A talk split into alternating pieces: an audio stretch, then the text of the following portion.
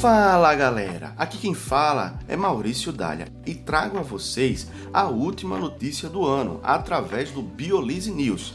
Lembrando que é com o apoio da Ambeg, Associação Nordestina de Ex-Bolsistas e Estagiários no Japão. Então, Avery Dinarsky e Turner lançaram um editorial na Science que analisava o perfil dos estudantes estadunidenses através da base de dados National Student Clearinghouse e observaram que as matrículas pela primeira vez em faculdades e universidades nos Estados Unidos diminuíram 13% do outono de 2019 para o outono de 2020.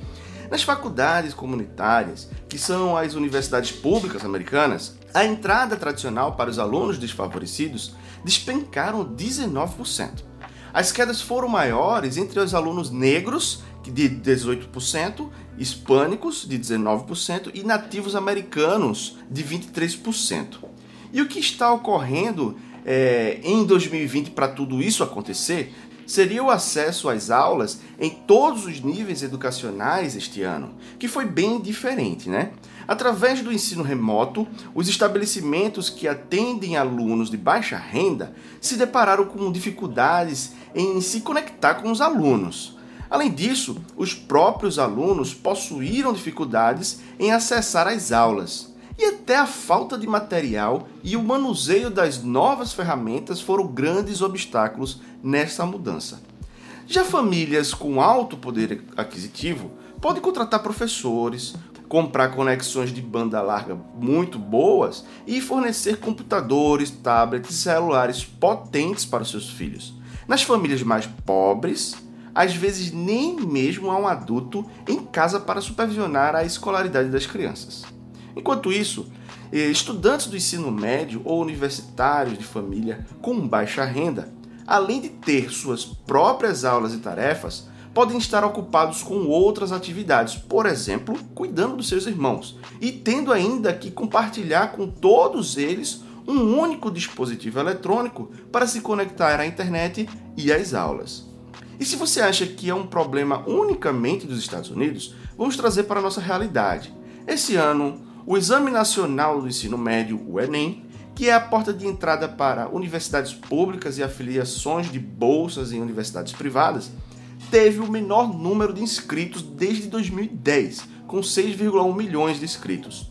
Aqui no nosso país, o acesso ao ensino remoto também não está sendo um bom exemplo.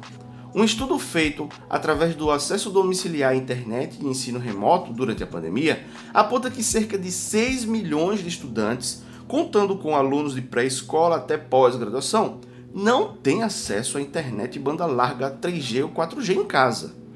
Deste total, cerca de 5,8 milhões são alunos de instituições públicas de ensino.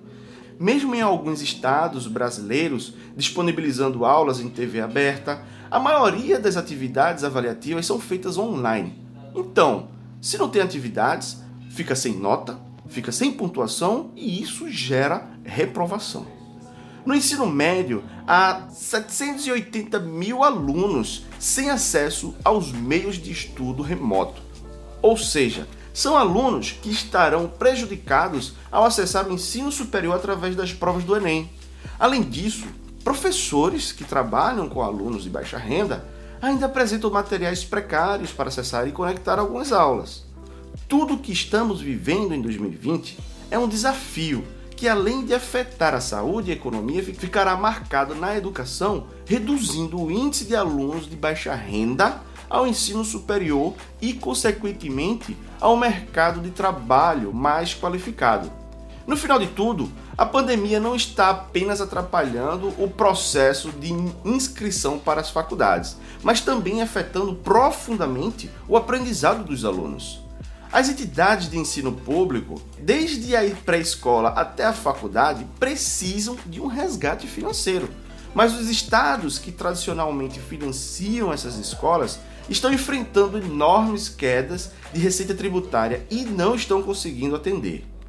Apesar de haver uma vacina pronta, quase sendo lançada, ainda não temos um prazo para normalização com o ensino remoto aprovado pelo Ministério da Educação até dezembro de 2021.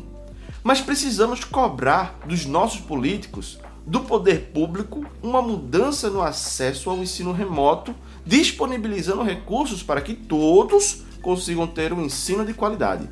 Afinal, impostos todos nós pagamos e gastar com educação é um investimento no futuro da nação. Pois é isso, galera. Espero que tenham gostado da notícia e ano que vem teremos muito mais. Se gostaram, não esqueçam de curtir e compartilhar. Só assim essa informação chegará cada vez mais longe. Esse é o Biolise, quebrando padrões, divulgando ciência. Até mais!